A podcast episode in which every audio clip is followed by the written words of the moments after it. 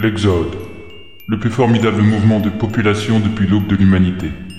Parti de la planète Materwan à bord de sept transporteurs, des centaines de milliers d'hommes et de femmes décident de voyager vers Antares 4, la planète rouge, où ils rêvent d'une société de liberté et de démocratie. Car après la révolution Castix, qui a renversé une royauté multicentenaire, le régime au pouvoir tend à se radicaliser et devenir une dictature sans pitié. Le contre-amiral Pophéus, un des hommes forts, travaillant pour tous les régimes, dirige des troupes mentales ces redoutables télépathes espions. Il vient cependant de perdre une bataille importante contre les mutualistes, une organisation très cloisonnée qui a kidnappé son second, le lieutenant mental Ralatouli, avec l'aide de l'ex-agent double Stuffy.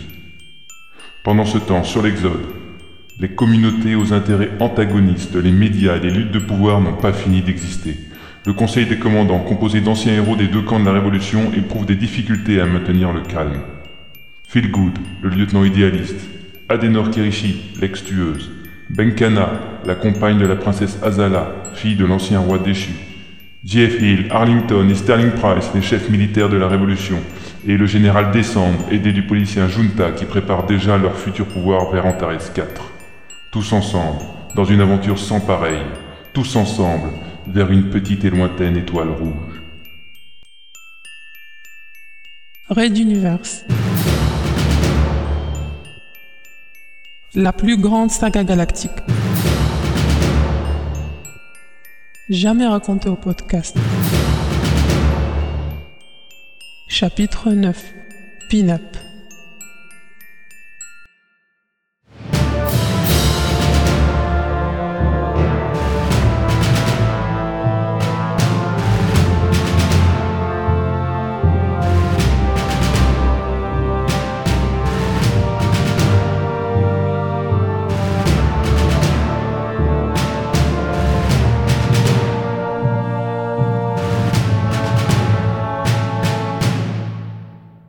Premier épisode.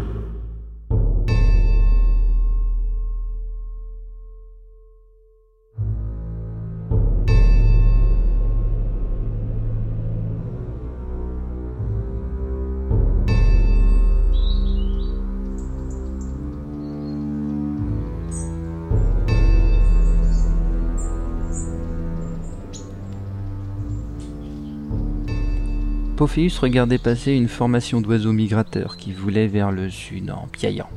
Ces courageuses bestioles battront des ailes encore longtemps avant d'arriver à destination. Materwan Centrum n'est pas précisément en zone chaude durant l'hiver. Rien qu'à cette pensée, il frissonna, resserrant instinctivement le peignoir chaud autour de ses hanches. Souvent, après avoir fait l'amour, il aimait bien évoluer tranquillement sur les dalles massives du balcon de sa chambre. Nu comme un verre, il enfilait alors un vêtement et faisait quelques pas humant l'odeur de bois et de feuilles de la forêt entourant sa propriété. En cette heure matinale, on apercevait encore au loin les premiers gratte-ciel de la capitale que la brume de pollution n'avait pas encore réussi à occulter.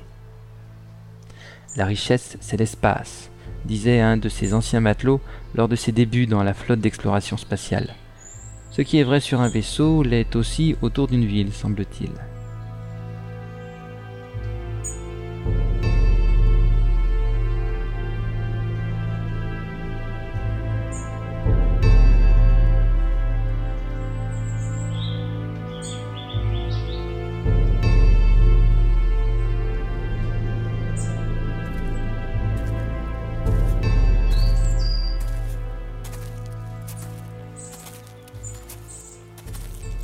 Quelques crissements de gravier, des hommes de main sûre emportaient un grand sac mortuaire contenant le corps de son amant de cette nuit. Un petit gros tropicalien décevant. Il était mort en sifflant le peu d'air que les mains assassines du contre-amiral laissaient involontairement s'échapper, et ses grosses fesses serrées n'avaient pas permis de profiter pleinement du plaisir lors de son orgasme. Le choix de ce mignon était simplement mauvais, car ceux s'occupant de rabattre son gibier sexuel n'étaient que des incapables. D'ailleurs, il avait la sensation que depuis l'enlèvement de Ralato, son plus fidèle lieutenant, il n'était plus entouré que d'incapables. Sur une expression de mépris, il tourna les talons et se dirigea vers la grande porte-fenêtre donnant dans la chambre à coucher. Il avait remué ciel et terre depuis maintenant six mois, fait interroger et torturer des milliers de suspects. Ses manteaux écoutaient en permanence toute pensée à proximité des cercles intellectuels, syndicalistes ou médias et au moindre soupçon, ces patrouilles quadrillaient des régions entières sans le moindre résultat probant. Tout juste, une petite dizaine de mutualistes de dernier rang leur avaient été lâchés en pâture par leurs supérieurs. Car ces services étaient persuadés que les mutualistes n'hésitaient pas à sacrifier certains éléments peu importants si cela leur était utile. Et bien sûr, les prisonniers n'avaient aucune connaissance utile à dévoiler aux interrogatoires quand ils ne se suicidaient pas. Quel résultat ridicule. Tous ces efforts et rien de concret. Maintenant que les mutualistes avaient fait alliance objective avec les restes du réseau Azala, ils n'étaient plus une plaie, ils étaient devenus un danger, un grave danger pour la stabilité de son régime. D'ailleurs, en parlant de danger, il y en avait un autre, et cette fois pour lui-même et de l'intérieur.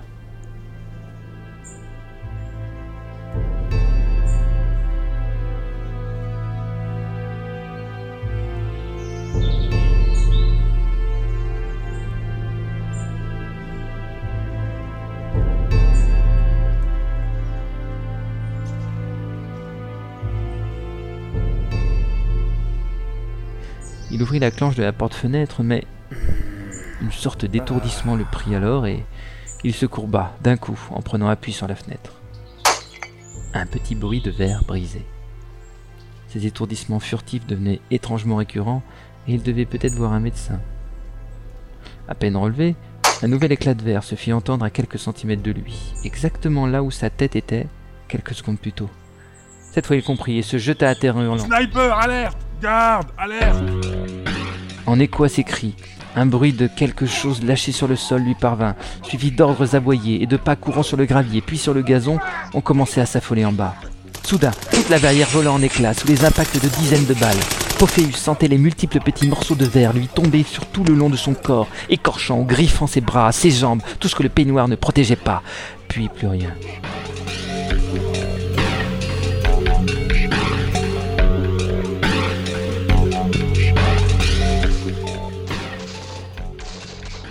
Au loin, des rafales de mitrailleuses, d'autres tirs ponctuels. Peut-être que les gardes avaient trouvé le sniper. D'autres hommes entraient en courant sur le balcon, le relevant, le protégeant, tout en l'emmenant sur son lit à l'abri dans la pièce. Monsieur R venait de franchir un nouveau cap. Ce politicien rival au sein du Conseil de la Révolution était sorti d'on ne savait où, toujours protégé par une troupe de manteaux et de gardes du corps. Il avait, en moins d'une année, avancé tous ses pions et diminué l'influence du contre-amiral. Récemment, après son accord incroyable avec le conglomérat de Calmotte, n'avait-il pas mis la main sur deux chaînes de télévision qui désormais ne recevaient plus leurs ordres des services de la censure? Un jour ou l'autre, la confrontation aurait lieu, il le savait. Et malgré ce qui venait de se passer, elle n'avait pas encore réellement débuté. Comment gagner du temps? Ah, Ralato, où es-tu quand j'ai tant besoin de toi?